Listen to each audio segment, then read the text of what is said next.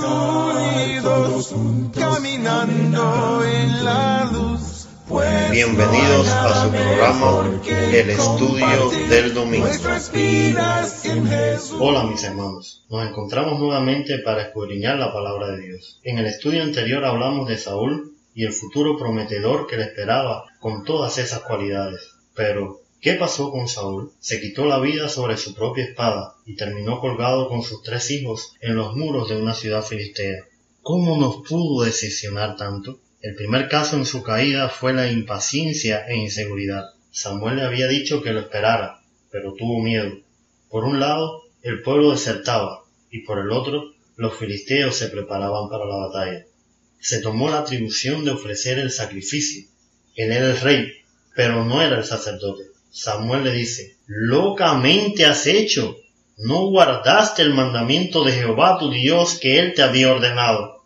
Consecuencias, mas ahora tu reino no será duradero, por cuanto tú no has guardado lo que Jehová te mandó. Lo segundo fue desobediencia. Recibió una orden directa de Dios para destruir completamente a Amalek. Sin embargo, Saúl y el pueblo perdonaron a Agab y a lo mejor de las ovejas y del ganado mayor, de los animales engordados, de los carneros y de todo lo bueno, y no lo quisieron destruir. Y Dios dijo, me pesa haber puesto por rey a Saúl, porque se ha vuelto de en pos de mí y no ha cumplido mis palabras.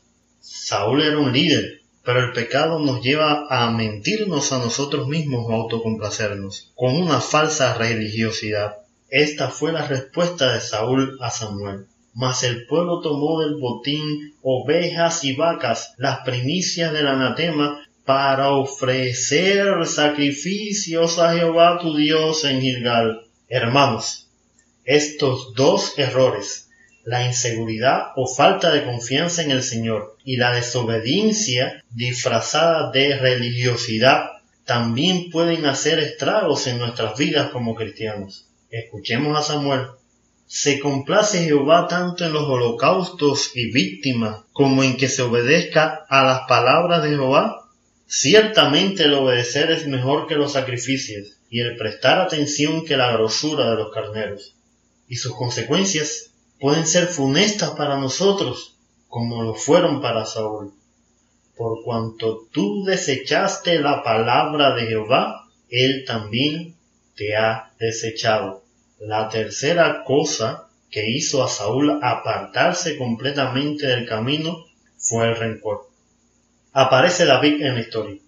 Todo comenzó por unos celos de parte de Saúl a David. Estos lo llevaron al rencor y al odio. Cuando David mató a Goliat nos dice la Biblia, y desde aquel día Saúl no miró con buenos ojos a David. Dos veces le tiró la jabalina con intenciones de matarlo, y durante varios años lo persiguió por la tierra. Unos sacerdotes llenos de compasión que compartieron sus alimentos con David y sus seguidores fueron ejecutados. Ochenta y cinco hombres con sus esposas e hijos. El rencor es algo que nos amarga la existencia, nos hace infelices y nos aleja de Dios y de las personas. No por gusto se nos dice, quítense de vosotros toda amargura, enojo, ira, gritería y maledicencia y toda malicia.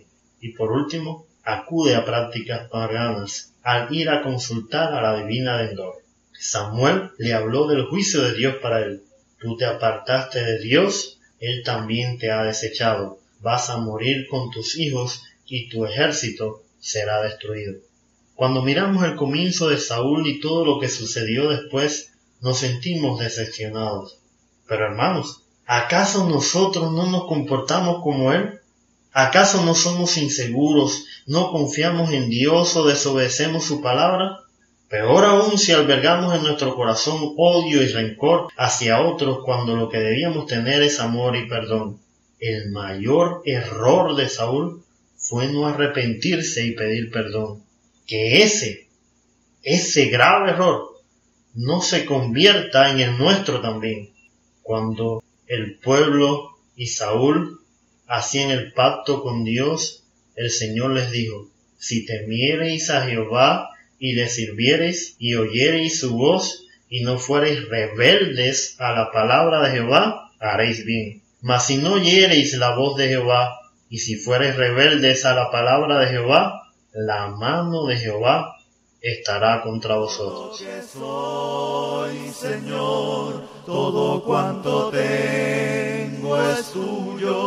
Yo quiero menguar para que crezcas tú. Para más información, visite nuestra página en Facebook, Estudio del Domingo.